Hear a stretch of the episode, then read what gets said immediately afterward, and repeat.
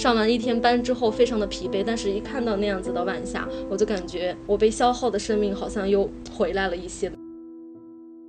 看到星链以后，立马就想到了银河轨道烧特快，他把我童年的遐想给补全了。爆闪的那一瞬间，就整个半边天空都被它染成了那种荧光的绿色。当我知道维纳斯带其实是地球的影子的时候，哦，我就感觉它变得更加的神圣了。七颗星星那么精致的排列在那里的时候，它就像是隐匿在树丛背后的一只小动物一样。这恰恰通过这种反差，体现出了一种人类在对于未知的开拓和探索上面的一种一种一种精神，一种浪漫主义。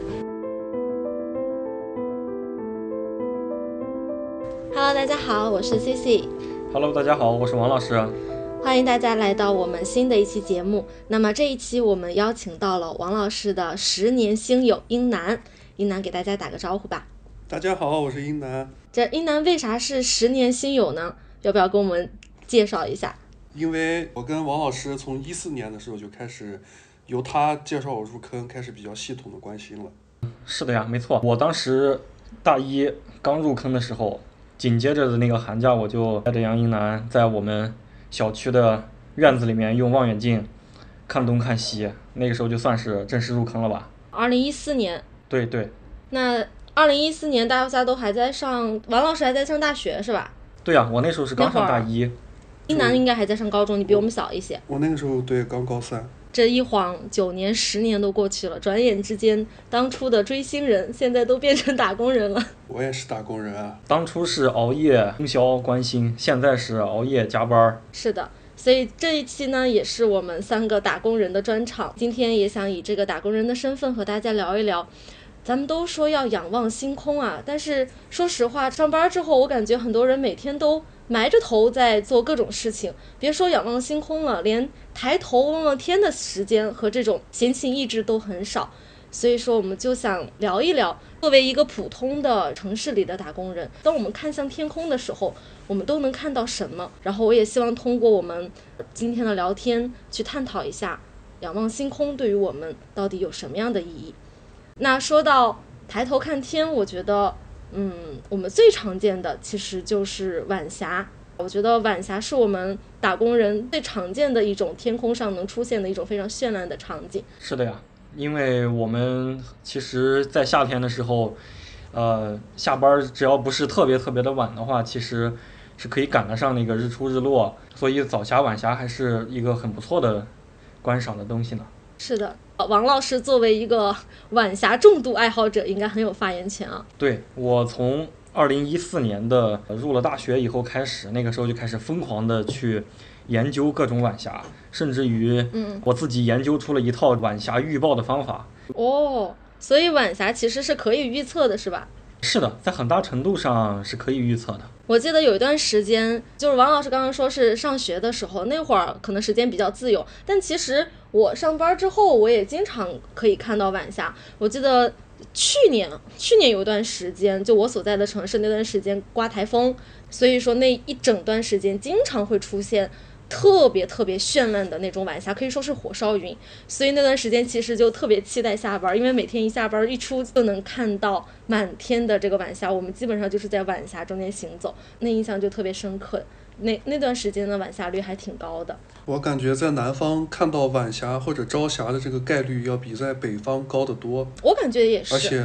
南方普遍有很有很多很绚烂、很很绚烂的晚霞，是因为沿海还是说水气足、天上的云比较多的原因？这个我就不知道。是这样子的，呃，晚霞的话，它总归而言是太阳打在云层的底部产生的嗯晚霞。对，所以说这就是说，为什么当太阳在快要落下去，或者是快要升起来之前的时候，才会出现美丽的霞光？因为那时候太阳比较的低嘛，它可以穿过厚厚的大气打到云层的底下。所以说，想要产生晚霞的话，就必须要满足这样一个条件。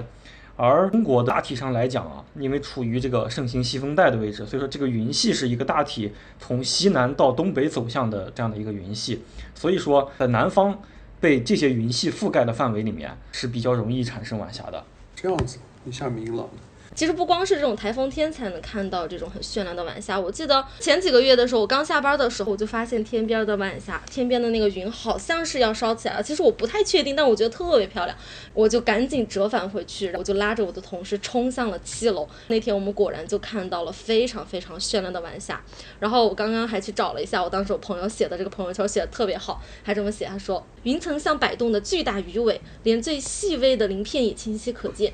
云层最中间像极了燃烧的火焰，某一刻有神明在纵火，整个云层都带着火焰的形状和光亮，熊熊的燃烧起来了。爬完楼后加速的心跳，混着澎湃的心潮，真的有种瞬间即永恒的感觉，会忘记自己身处何地，完全被巨大的浪潮般的喜悦占据。我觉得他特别写出了我的那种心情，当时就有一种上完一天班之后非常的疲惫，但是一看到那样子的晚霞，我就感觉我被消耗的生命好像又。回来了一些的那种感觉，所以我就觉得真的还是蛮治愈的一个事情。他的这个文字像是有颜色一样，听完你说以后，我的心情好像也是晚霞的那个颜色。是的，真的那天就真的感觉到什么叫做云烧起来了，真的是看到它在中间烧起来了，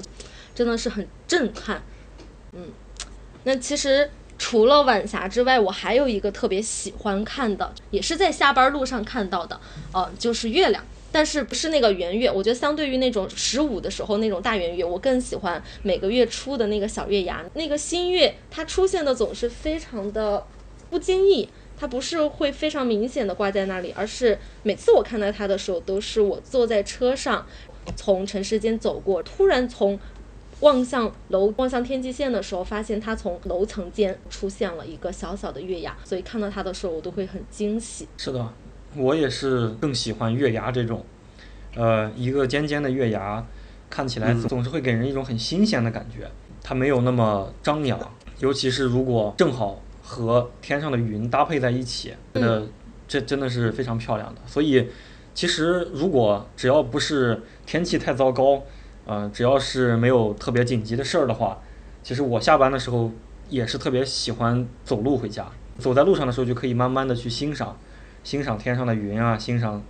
前边的月亮，我觉得这都是好惬意啊！对呀，这这这真的是对一天的工作的一种治愈。对，我今啊，今天是我们今天录节目的时候，今天是农历十四，其实这个月亮很圆了。我今天下班的时候，就是刚刚下车，我往家的方向走，我突然就看到那个天空中有一轮特别圆的月亮，因为它刚刚才升起来没多久，所以就在楼顶上方。它正好跟楼有个参照物，所以显得它特别的大，特别的亮。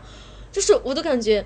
其实已经看了这么多年的月亮了，每天都能看见。但是当我今天一瞬间看到它的时候，我还是会有那种被击中的感觉。我们就在这个路边，沿着路边走，月亮就一会儿钻到了那个云里边，或者一会儿又被楼层遮挡住，一会儿又出来。我就这样子，就一边走一边看着它，看着它时隐时现出来的时候，我都会觉得哇，就特别的美好，很神奇。一个陪伴着我们这么多年的月亮，每次看到它，居然都会这么的欣喜，就这种心情还是真的是很，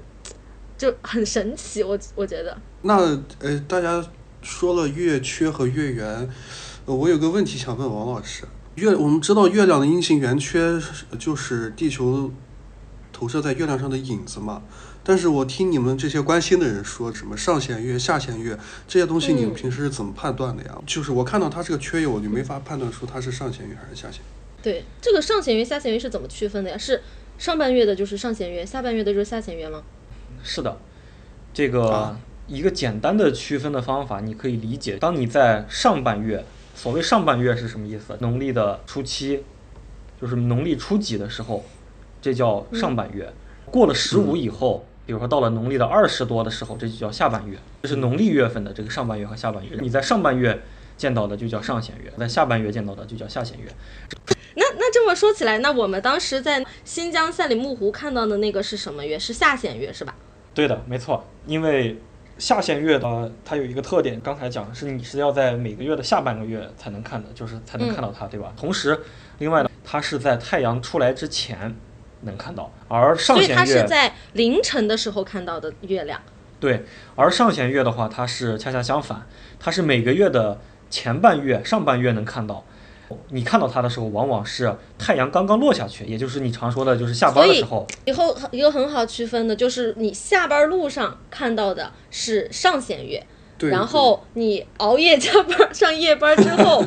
看到的月亮是下弦月，对吧？对对对。哦那我我就记得当时我们当时在赛里木湖在那露营的时候，当时就是半夜的时候，其实那天非常冷，我在在那个帐篷里面冻得都快睡不着觉。其实本来应该在里面冻得瑟瑟发抖的，不知道怎么鬼使神差的，我就把窗把那个帐篷给拉开，就往外一看。然后我的天呐，我眼前都看到了什么样的场景？就是我跟大家描述一下，我们当时是住在赛里木旁边的一片草地上，那草地旁边有很多的牛在啃草，然后我们前方就是一片就是赛里木湖，特别平静的湖面，湖的远方是一座矮矮的山丘，山丘的上面正上方就是一轮刚刚升起的下弦月。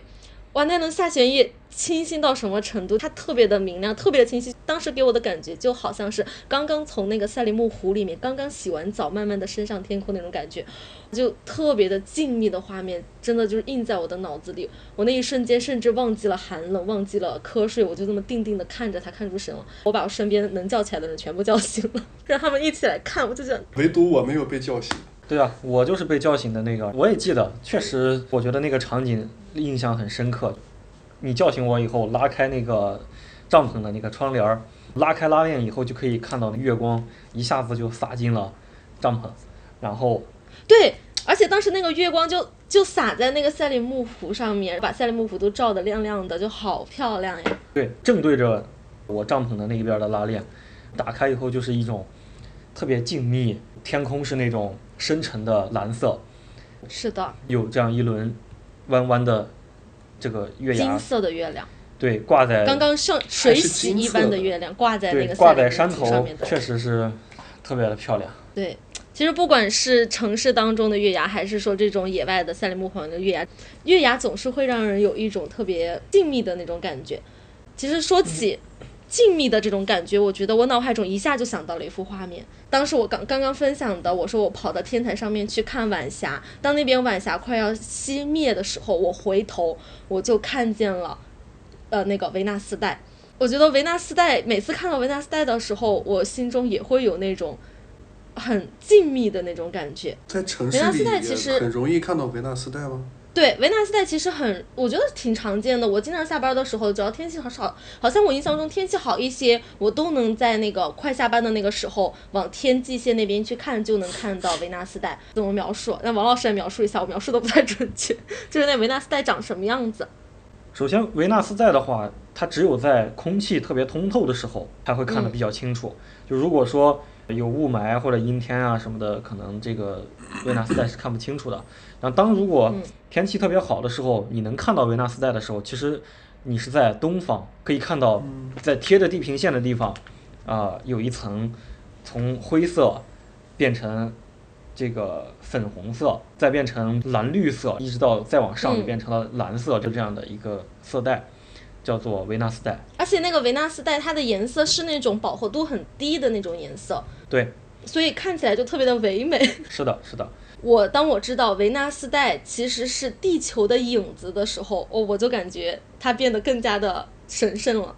其实这真的非常的常见，就我们可能文字描述的，可能大家听得不太清楚。啊，如果大家还是不太清楚到底之前有没有看到过维纳斯带的话，可以到节目简介那里，我们会贴维纳斯带的图。我相信很多的朋友其实都是看过地球的影子的，只不过可能当时并不知道，那其实就是维纳斯带。我觉得也是一个很适合打工人下班之前可以去抬头看一看，就能看到天际线边上会有一条非常漂亮的彩色的渐变色的地球的影子。观察天象啊，从一个很个人的视角去看一个很宏观的东西给你的描述，嗯，这种震撼真的是少有的，就就就这种震撼真的是平时欣赏别的东西是带不来的。是因为你是在看天空的时候，是在跟很远很远的一个东西嗯在对视，就它可能离我们有几万光年，这是一个非常巨大的数字。当我们人类在一个非常巨大的一个东西或者一个数字或者一个物体面前的时候，都会觉得有一种渺小和卑微的感觉，但是又有觉得就是有一种很释然的感觉。所以我就觉得每次抬头看天的时候，我都会有一种治愈的感觉，或者说充电的感觉。对，那一楠，你给我们分享一下，你看天空的时候印象比较深刻的是什么呢？王老师带我去看星空之前，我没有听说过还有个某星团，这个这这是什么东西？某日星君吗？那，他他指他指着天空给我说：“你仔细看，天上有一块雾蒙蒙的地方。它别的星星都是一颗一颗的，但是那个地方呢，你看它可能觉得会眼花，其实它是一团亮的恒星组成的。我当时仔细盯着看了好久，但是因为我是近视眼，所以没有看很清。嗯，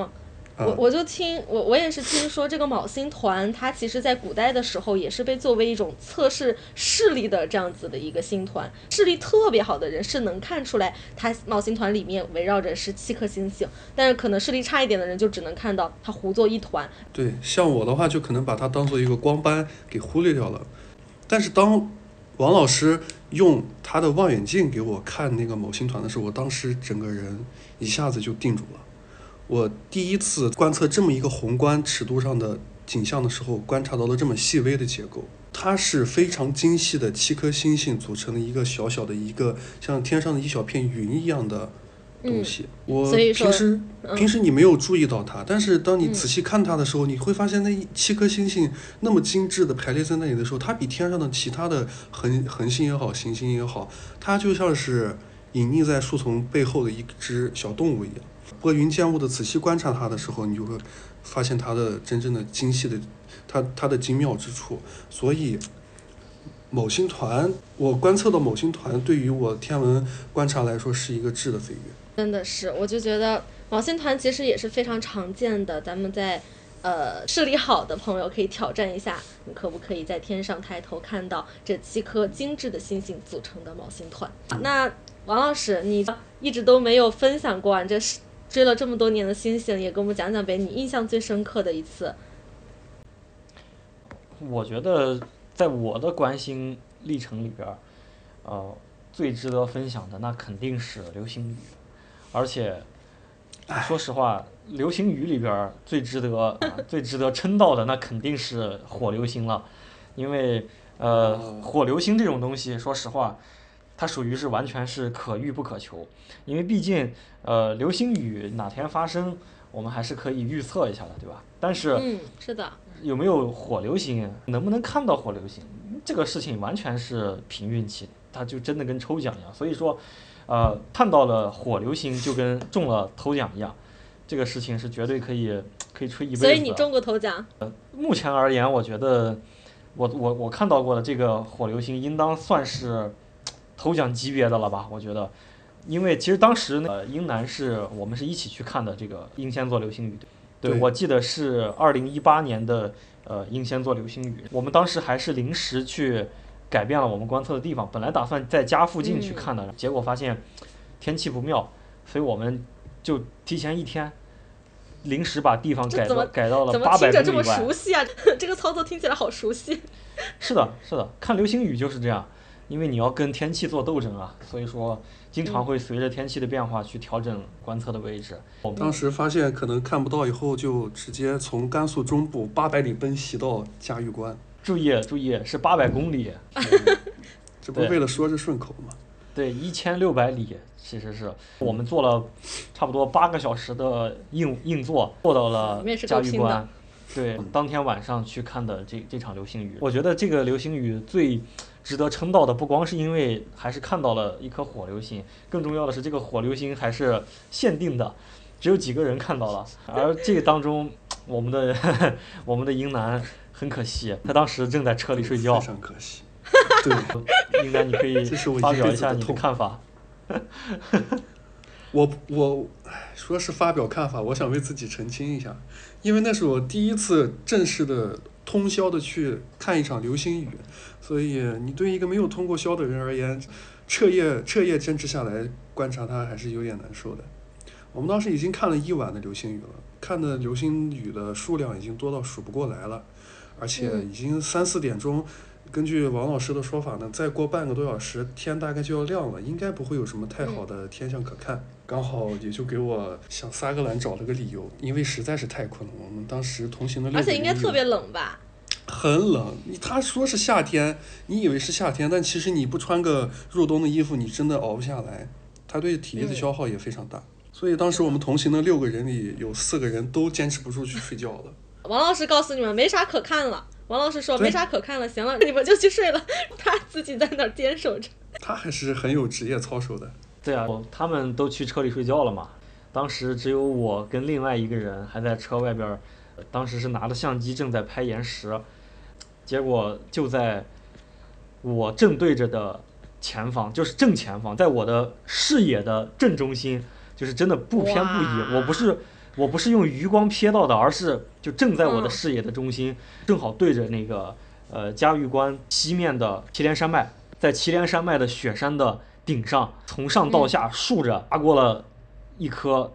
巨亮巨亮的火流星。对，划过的瞬间就是它爆闪了，爆闪的那一瞬间就整个半边天空都被它染成了那种荧光的绿色，包括远处的雪山也会也也被它一下子瞬间给照亮，整个半边天空都被照亮了。平时日照金山，你们这是流星照金山呀！我的天呐！对呀、当时我想应该是叫了很大的声音，不然的话，呃，他们四个在车里面睡觉的人都都都被我们给吵醒了。然后，那这谁看到谁不叫呀？对呀、然后那颗流星有多亮，呃，就算不提，英男从车里出来，应该是看到了那个流星留下的那那个尾迹，留下的那一股烟的那个亮度。我本来是不想承认他真的看到那么亮的流星的，因为凭什么就他看得到呢。但是我从车里跑出来的时候，我都能顺着他指的方向看到流星划过的烟尘，依然散发着比当时天上所有的星星都还要亮的一个荧光。所以王老师，你应该也拍下来吧？你说你正对着他，是的，我正好拍的方向就是流星出现的那个方向，呃，而且我当时用的是五十毫米的镜头，我没有用超广角，而且当时还缩了一点光圈。但尽管如此，那颗流星也是在啊、那张照片上留下了一个严重过曝的痕迹。哇，天呐！好，大家那个啥，想看这颗流星呢？咱们到那简介里边儿，我们会把这张王老师拍的这张照片儿放到评论区里，大家感受一下这颗爆闪的火流星，这颗让英男悔恨终身的火流星。不是我悔恨终身，是每次王老师提起这件事的时候，就让我觉得悔恨终身。是的，这应该是老天爷给王老师的一个礼物，算是一个对，巨大的他坚持关心这么多年的礼物。是的，是的，是的，这真的是可遇不可求，也算不到的，你不知道啥时候能出现这么一刻。我我看流星雨看了十年了，也就看到这么一颗，所以说，我觉得两位也不必也不必嫉妒，希望两位继续再接再厉。等你看的足，够谨遵王，老师教诲。看的足够多，总会看到火流星的。我发现我们刚刚分享的啊、晚霞呀、新月呀、毛星团等等啊，包括王老师刚刚分享的这一颗可遇不可求的火流星，其实这些都是啊、自然界存在的这些天体。但其实我们望向天空的时候，嗯，其实天空上还有很多不是属于自然的，但是它是也是天空中非常呃明亮的一抹存在，我们的一些人造天体，相信大家应该也都看到过吧？就是对，大家应该听说过，人造天体这两年的热度还挺高的，不管是的，是的，国内还是的国外。，尤其是那个马斯克，他老是，发射这他老早就个火箭，搞的那个星链，是是是，真的是把这个人造天体的这个热度一下子就给拉拉高了很多。那你们看过那个星链吗？看到过吗？星链我可以好好说一说。好了好了，可以 可以弥补一下你的刚刚没有看到火流星的遗憾。你说一说那个星链。对，大家心中各自有各自的白月光嘛。我觉得星链就是我关心的过程里给我给我印象非常非常深刻的一个东西。当时是在西北的一个山里，我们和还是有王老师结伴一行人四五个人开车到山里去嗯看星星。那天有一半的目的也是奔着星链去的。那天看新闻说哦马斯克要发射，看新闻说马斯克要发射星链，我们这个地方应该入了夜能观察得到。我没有见过，而且觉得也很神奇，就去看了。星链真的，当时发射到天上以后，它一字排开，慢慢的经过夜空的时候，那一刻看到一排亮亮的星星成一个简短的弧线划过天空的时候，我当时的思绪一下子就被带到了小时候看哆啦 A 梦的时候。不知道大家有没有看过哆啦 A 梦的一个剧场版叫《它的银河轨道超特快还是什么，嗯就是说有一列在星际间行驶的火车来地球接大雄和哆啦 A 梦他们。我当时脑子里看到星链以后，立马就想到了银河轨道超特快，他把我童年的遐想给补全了。因为哇，好因为。星链一颗一颗排成一列的样子，就像是远远的看一列火车，它的窗户里透透出来的窗户里车内的灯光驶过一样，就真的就像一列小火车，哆啦 A 梦的一下子梦幻联动起来了。星链在它自己的轨道上，真的就像一列火车一样，在我眼前驶过，太浪漫了。是星链，其实我也看到过一看到过两次，但这两次嗯都是不是像你们这样是是预测到了，就是说啊要发射我去看，我都是不经意的。我第一次就是在大理，当时我一个人吃完饭，我当时一个人去玩儿，我吃完饭以后我就在洱海边散步，在草坪旁边散步，旁边有人在唱歌，我当时就正准备坐下来去听那个嗯听听那个人弹吉他唱歌，这个时候我就我也不知道怎么，我就习惯性的我就会习惯性的抬头看看天，我习惯性的我抬头看天，我说我说这是什么东西？我说这一串儿的什么东西怎么在天上在走呢？我以为我看花眼了，我就盯着眼睛看了一会儿，后来就发现好多人都在抬头看，然后我就反应过来了，天哪！我说那不会是马斯克的星链吧？其实我当时不敢确定，因为我没见过嘛。我我然后我就问了，我还当时马上就问了王老师，我说你帮我看看是不是现在正好有这个星链在过去。然后他说是的，哇！我当时就觉得特别震撼，因为那个星链它就在天上这样子啊，我觉得那个比喻特别贴切，像小火车一样，天上的小火车慢慢的滑过去，哎，它就滑到了被云遮住了。这是我第一次看那个星链，当时就不知道，但是觉得很震撼。第二次是今年八月份的时候，在那个新疆看流星雨的时候，就当时我们刚刚到那块儿，好不容易找到的营地，天刚刚黑掉，我们还在搭帐篷。这个时候也是突然有个小伙伴抬头说：“哎，这是什么东西？”我们就都抬头，然后说：“天哪！”我们说这是星链。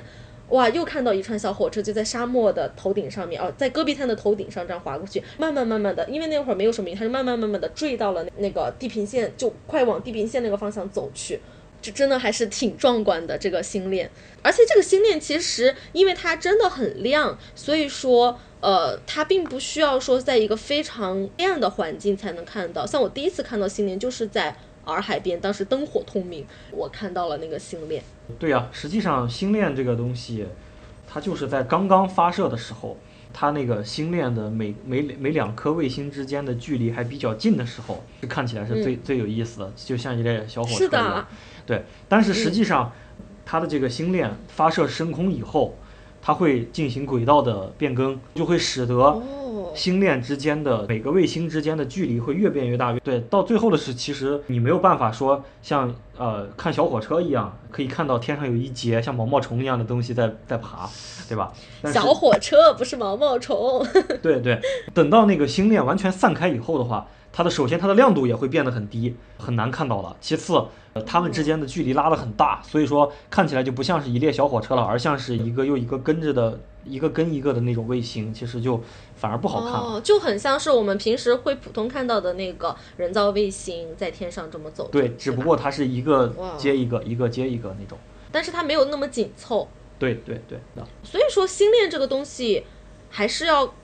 其实还是挺看运气的，它不是说随时都能，看到。所以我看到的那种景象也挺也挺罕见的。是的，那您按理说是，那就是可以预测的呗，因为你只要去看一下它什么时候有发射计划。对，呃，星链发射以后的话，现在目前有这个天文爱好者专用的网站，是可以查询到星链卫星过境的信息的。这个链接的话，我们也会在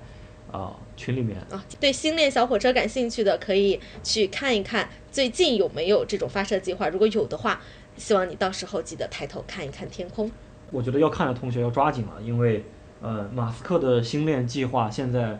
已经推进了两三年时间了，所以说他嗯要发射的卫星都已经差不多都发射上去了。哦，所以如果再等个一两年，可能他就不需要发射这么多的卫星了。那那个时候你再想看到小火车，就可能性就会变得低很多。哦，那抓紧抓紧时间，大家感兴趣的抓紧去看一下。嗯，好，那说到那个人造天体啊，那我觉得说完星链，那不得不提一提咱们的中国空间站，它也是其实经常会出现在我们的天空当中，就可能很多听众都。没有注意到，就是我记得我第一次看到中国空间站也是在二一年的英仙座流星雨的时候，就是当时躺在那看，当时我记得是四点多的时候，凌晨四点多的时候，其实这是王老师之前就告诉我们了，他说今天凌晨的时候，中国空间站会过境，所以我们有可能会看到流星和空间站同频的场景，所以我们当时就一直很期待。到了四点五十多，五十三好像是四点五十三的时候，果然天空中就出现了一个。小小的一颗星星很亮，然后就从我们眼前这样慢慢慢慢慢慢慢的划过去。王老师跟我们说，这个就是中国空间站。当时那会儿那个空间上空间站上面是不是还有宇航员在呀？我记得。对呀，现在国际空间站还有中国空间站上面都有这个宇航员常驻。对，实际上那种感觉也很神奇。对啊，实际上你看到的这个小亮点，像星星一样的小亮点划过的时候，其实里边是有人的。对，就感觉跟宇航员们隔空相望了一下，就那种感觉也特别的微妙。就空中国空间站其实什么时候过境，这也是可以预测的，对。嗯，对了，实际上大多数的人造卫星，呃，不光是刚才提到的星链，还有像呃中国空间站、国际空间站、哈勃空间望远镜，还有。呃，其他的一些乱七八糟的火箭体啊之类的东西都是可以看到的。所以说，天上的人造卫星，只要你通过这个网站去查，都是可以提前预测，可以可以提前知道，对，什么时候能看到它。而且那个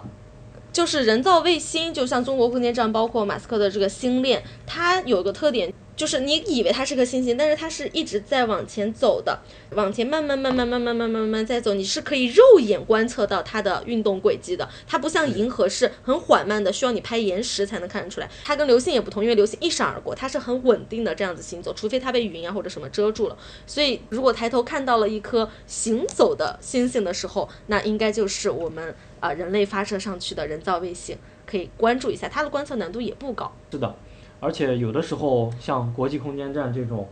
呃，大型的人造卫星，它的亮度可以非常的高，它的亮度可以达到，呃，超过木星、金星这种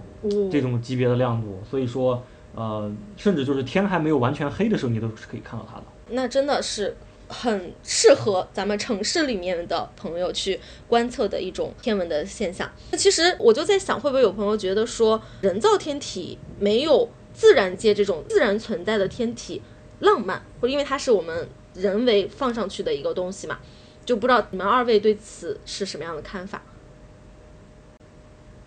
我觉得都很浪漫。我觉得人造天体，呃，尽管说它没有我们看到的这些呃天然的天体这么宏大，因为我们在天上能够看到的这些天体，至少也是行星级别的，就是它对于人来说，它的尺度，不管是它的。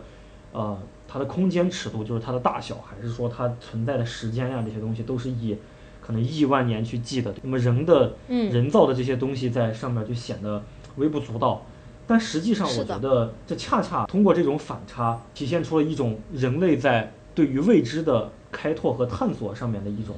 一种一种精神，一种浪漫主义。所以我觉得，就是这些人造天体和这些啊天上自然的天体相比的话。我觉得是内心可以有同样的震撼。是的，我觉得王老师说的非常好，我特别的认同。他们虽然从时间尺度，还有包括从它的体型的尺度上面来说，跟我们能看到的恒星、行星相比，真的是非常的微不足道。但是他们真的就是代表了我们这些渺小的人类对于宏大的未知的宇宙的探索，对于这个宇宙的这样子的一种好奇。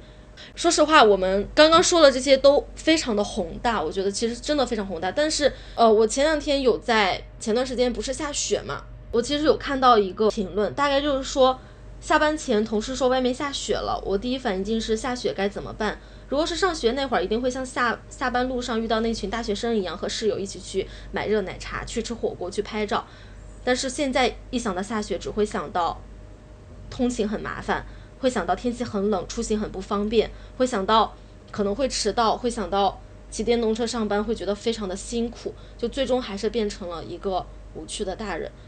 我觉得这我看这段文字的时候，我其实心里非常的心酸。像我们刚刚说的那些仰望星空，什么人类的文明，真的非常的宏大。但是具体到每个个体的身上，尤其是我们这种非常。怎么说？非常卑微的底层的打工人的时候，对，真的是打工人的时候，其实很多时候真的会被生活所磨平了棱角，可能真的就只会想着我要怎么怎么去赚钱，怎么去好好的生活下去。对于这种什么未来、什么未知、什么星空，可能都不太会有这么多的期待了。其实，我觉得这种好奇是每个人与生俱来的，只不过说在生活的过程当中，慢慢的被我们丢掉了，或者是说被生活给磨掉了。对，其实就是好奇，不管是什么未来也好，过去也好，你在对一个东西产生兴趣的时候，你随之伴生的就是伴随发展的就是一种好奇心。那我们为什么三个打工人还要在这里去讨去讨论仰望星空？我们到底能看到什么？我觉得我自己录了这一期下来，或者说我自己去回想我自己去看星星的这些去经历，我就觉得也是想跟大家去分享。真的，生活确实是挺辛苦的，它会磨平我们的棱角。但是，我也希望当我们在为了生存埋头赶路的时候，不要忘了时不时的抬头去看看星星。因为星星闪烁的方向有我们生活的意义。